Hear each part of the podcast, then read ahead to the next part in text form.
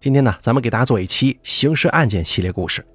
本期故事的名字叫做《失踪的妻子》，由大凯为您播讲。二零一六年二月二十八号，元宵节刚过，湖北省兴安县还沐浴在节日的喜庆氛围当中，县公安局高桥派出所却迎来了一位满脸焦虑的人。这名报案人是一名三四十岁的中年女性。从说话的口音来看呢，并非本地人。此时已经是晚上九点多钟了，一个外地女子为何深夜来报案呢？经过询问，民警得知她的姐姐郑某生活在当地。郑某年龄四十多岁，老家在监利县，大约两三年前在武汉打工的时候，跟随工友陈某回到了高桥洛平乡一起生活。姐姐远离家人，平常就靠电话与亲人联系。可是自从元宵节后，就再也打不通姐姐的电话了。焦虑万分的妹妹实在是放心不下呀，就从监利县驱车赶了将近几百公里，特来寻人呢。从元宵节到现在已经四五天了，一个成年人为什么会无故失联？兴山县公安局立即指定高桥派出所前往郑某居住地洛平乡进行调查。陈某是失踪者郑某的伴侣。他的家位于洛平乡一个山脚下，门口处的一条公路通往镇上，房屋两侧分别是鸡舍和农田，屋后是一望无际的山林。警车的到来吸引了不少人民群众围观，原本宁静的小山村顿时嘈杂起来。陈某反映，郑某是在农历正月十七早上外出打工了。按照陈某的说法，郑某已经离家五天，不管去哪里都该到了呀。为什么这么久都没有跟家人联络呢？陈某说，郑某准备到武汉去投奔他妹妹，没带手机就走了。郑某妹妹的到来已经证明郑某失踪前并没有跟妹妹会面，那会不会是他出行途中发生了什么意外呢？没想到警方还没有展开进一步调查，围观村民就主动告诉民警，郑某啊是不可能外出打工的。郑某曾经说过，以这里为家。不可能不辞而别。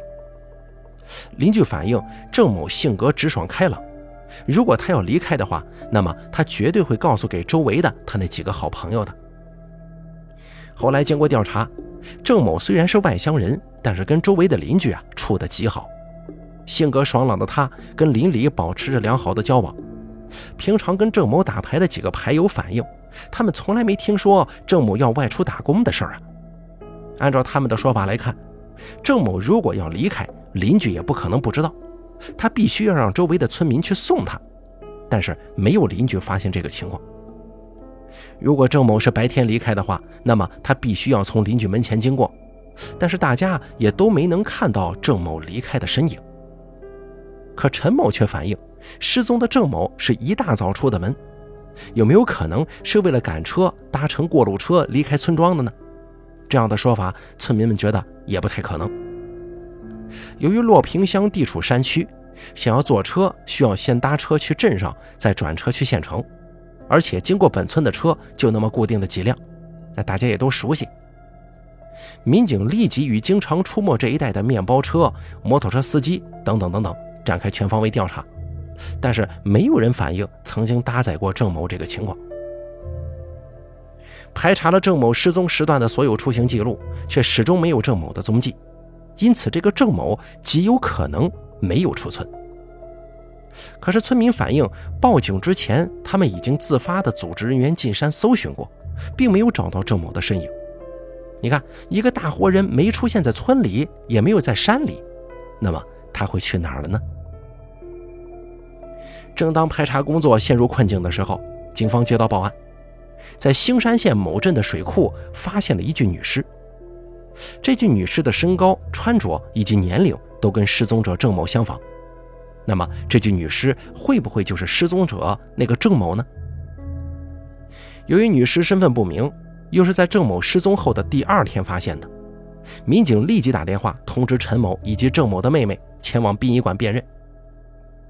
经过报案人的仔细辨认，死者并非自己的姐姐。调查至此，郑某身在何处仍旧是个谜。处理完女士的尸源问题，民警重新投入到郑某失踪案的侦查。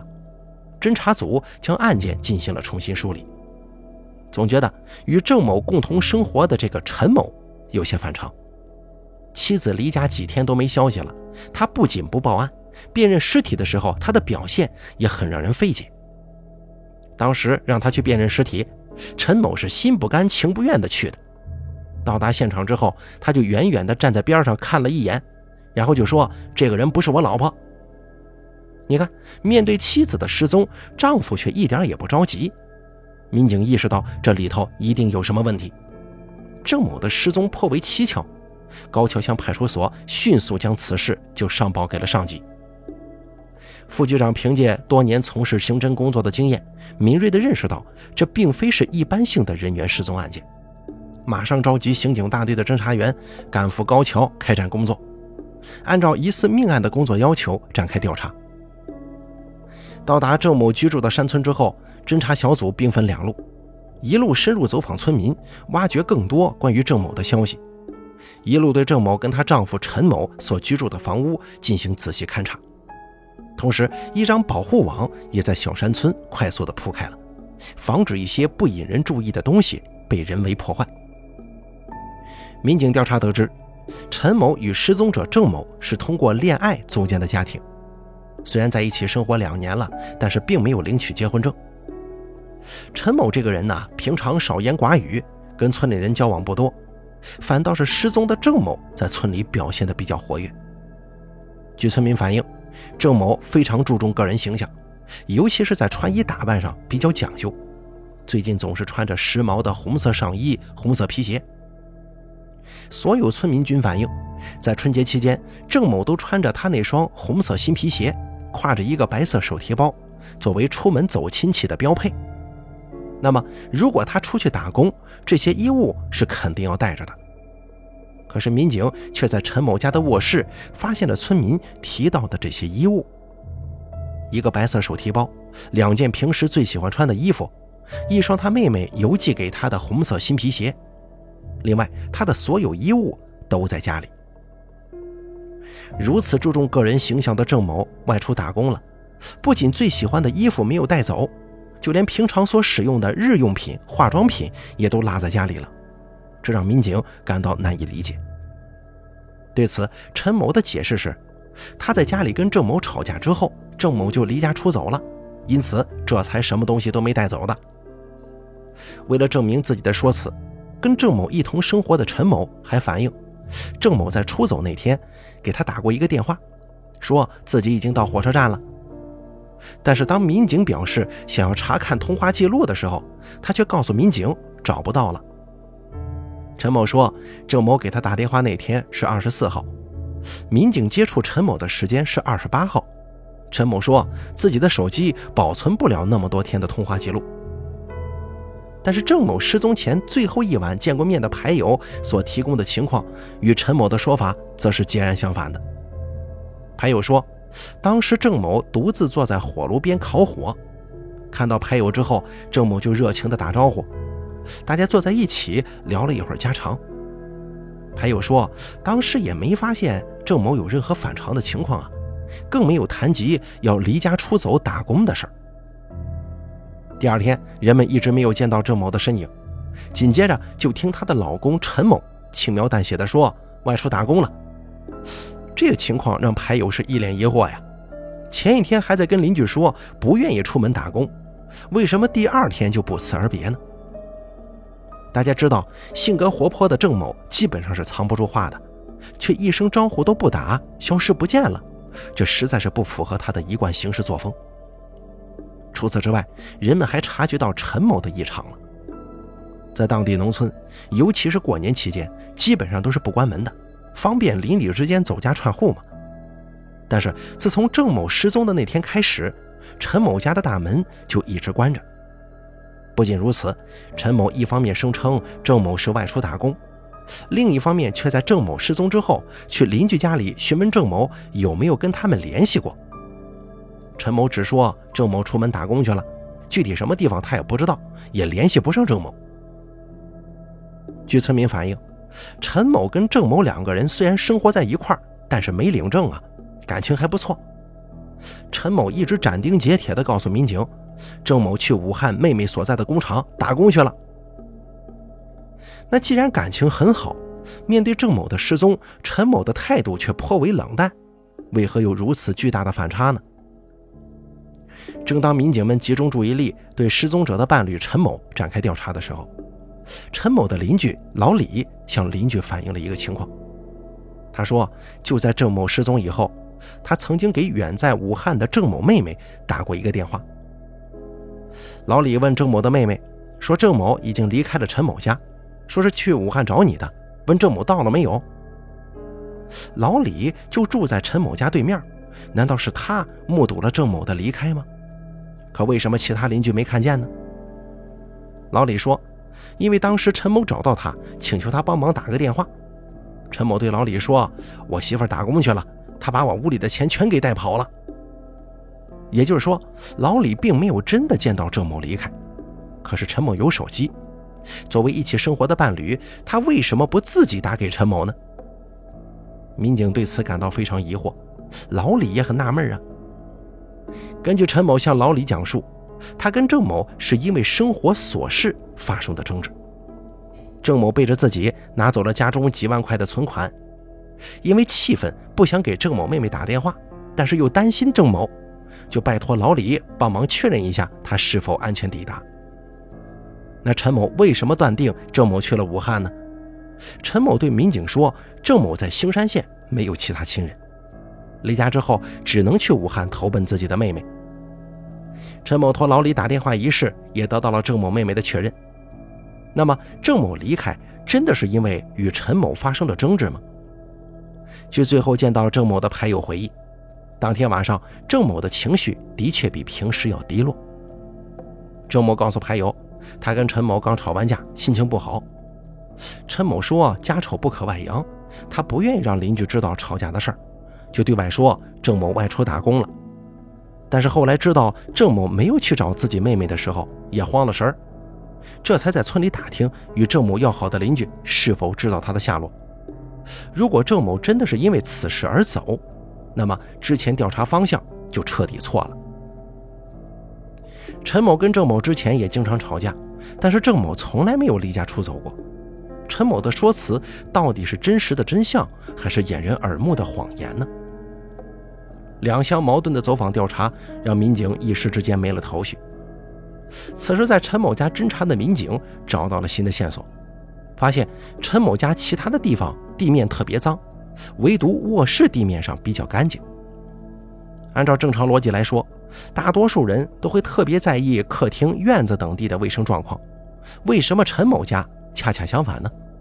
偏偏把卧室打理得整洁如新，这个不合常理吧？民警对卧室进行了重点勘查，在卧室床的下缘以及床头柜的下缘，发现了有很多小的喷溅状的疑似血迹。除此之外，民警还发现现场的红色斑迹有米粒大小，如果不仔细观察，根本不会注意到。顺着床沿往上观察，民警还发现不止如此啊，墙壁上也出现了红色的可疑斑迹，在可疑斑迹旁有很多小坑。这些小坑的分布状态，跟侦查员平常勘查的其他命案当中呈喷溅型血迹的分布状态相类似。但是，一般农村家里经常会在墙上钉钉子，这些小坑会不会是日常生活当中所遗留下来的呢？但是，民警却没有在墙壁的其他地方发现类似小坑。仔细观察之下，民警感觉这些小坑很可能是金属工具刮擦留下来的。还通过还原卧室内血迹的分布形态，民警预感到，他们一直寻找的郑某很有可能已经凶多吉少了。如果郑某已经遇害，那么他的同居伴侣陈某就有重大嫌疑。民警迅速将陈某带到了公安局。面对民警的讯问，陈某坚称郑某确实是离家出走了，并且这个陈某啊表现得特别淡定，丝毫看不出他的任何焦躁情绪。活要见人，死要见尸啊！虽然确信陈某有重大嫌疑，但是民警深知当前最重要的是找到郑某的下落。民警迅速抽调警力，以陈某家为中心，在周边的山林搜山寻人。然而，搜寻队搜遍了周围所有山林，却没有任何发现。离破案仅一步之遥，却迟迟无法推进。是陈某隐藏的太深，还是郑某的尸首根本就没在本地呢？这个时候，一个民警忽然想起，在陈某屋后的山林不远处有一个几十米深的天坑。民警一听，似乎又看到了希望。这个天坑深达五六十米，从来没有村民下去过。天坑位于一个斜坡下面，周围根本就没有任何能站得住脚的地方。洞口的石头都非常锋利，天坑周边杂草丛生，根本也无立足之地，一般人很少来这儿。陈某家离天坑如此之近，他是否会将郑某杀害之后抛尸于坑底呢？民警决定下坑一探究竟，但是这个可绝非易事啊！天坑深不见底，民警丢了一块石头下去，等了十几秒才听见回声。天坑底部会不会有毒气或者野兽呢？天坑不仅深不见底，而且环境复杂，别说民警了，就连常年居住在这里的村民也不知道这坑底是什么情形，贸然下坑的话极其危险。为了保证警员的人身安全，人们用周围的木材做了一个轮滑。将绳索拴在一名警员身上，并且配备了执法记录仪。为了清晰地拍下坑底的每一处情形，下坑的警员在坑底足足待了有十几分钟啊！这十几分钟对于守候在坑口的民警来说，每一秒都犹如炼狱般煎熬。大家紧贴坑口，大气都不敢出，生怕错过底下的同事传上来的信号。坑底的民警被拉上来之后。民警对执法记录仪所拍摄到的情形进行详细查看，确实没有发现郑某的踪迹。为了确保万无一失，民警又派人再次下到天坑底部进行查找，但是仍旧没有发现郑某的踪迹。费了如此大的功夫，冒着生命危险两度深入天坑底部，却还是没有郑某的踪迹。他到底在哪儿啊？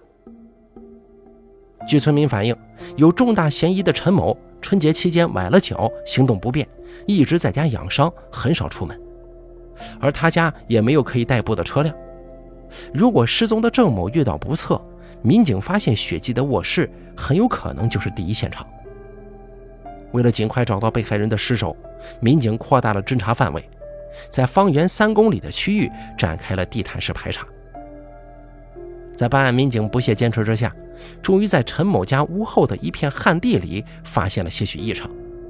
这块旱地的土有被翻动过的新鲜痕迹，虽然不是很明显，但是民警经过仔细对比，发现这片旱地里有一部分的土要比其他地方高一些，土质也比其他地方湿润。现在还不到种庄稼的季节，哪怕是提前翻土，为什么只翻这一小块呢？民警小心翼翼地刨开这片土地，只刨了十几公分，就发现了异常。一颗白菜头跟一件小孩短袖衫上面均沾有血迹。虽然不知道这旱地里为什么会有一颗白菜头，但是看到血迹，民警紧张许久的神经终于松弛下来了。民警断定，失踪者郑某很可能就被埋在旱地的下面。为了保护现场，民警决定停止挖掘。并且把挖出的白菜头跟短袖衫全部复原，等待犯罪嫌疑人陈某来到现场。此时的犯罪嫌疑人陈某仍旧一言不发，可看似沉稳的背后，民警知道，面对这场犯罪嫌疑人的心理攻坚战争，他们已经占据了上风。最终，陈某的心理防线终于崩溃，如实交代了犯罪事实。据陈某供述。二月十六号晚上，两个人因为家庭琐事发生争执，陈某意欲外出，可郑某拉着他不让他走。在拉扯过程当中，陈某一怒之下将其推倒在地，顿时郑某血流不止。陈某抱着尚有呼吸的郑某在地上坐了一会儿，思虑许久，他最终啊还是用绳索将郑某给勒死了。陈某怕事情败露，连夜在屋后的旱地里挖了坑，将其填满，并迅速处理了卧室里留下的血迹。地上的血迹擦不掉，他就用白菜跟小孩子的短袖衫进行擦拭，然后再把地灰倒在地面上擦扫干净。案件到此也终于真相大白了，犯罪嫌疑人对于自己的犯罪事实供认不讳。在犯罪嫌疑人的辨认之下，民警对土地进行挖掘，发现陈某是将塑料纸盖在土地上，塑料纸下面用床单包裹着郑某的尸体，再用绳索捆绑住。为了最终验证嫌疑人的供词，尸首被挖掘出来以后，迅速送去尸检。经过法医鉴定，死者的直接死亡原因是颈部遭受绳索勒压导致的机械性窒息死亡。尸检的情况跟犯罪嫌疑人交代的是吻合的。这起让人心痛的失踪案以凶杀案收尾。然而，案件的侦破并没有给侦查员带来丝毫喜悦。根据村民们反映，作为伴侣，在共同抚养犯罪嫌疑人陈某跟他前妻的孩子的时候，陈某对于孩子的付出却少于作为养母的被害人郑某。而随着郑某的离世，陈某的入狱，这幼小的孩子。将越发孤独啊！陈某如此不负责，不光害了自己，还亲手毁掉了自己的家庭。尚在读小学的孩子该如何面对未来？稚子何辜啊！生命是脆弱的，人生十字路口的一个选择，也许就毁掉了一个家庭的幸福。生命又是宝贵的，在此向所有尊重生命的人致敬。好了，咱们本期刑事案件做到这儿就结束了，非常感谢大家的收听，咱们下期节目不见不散。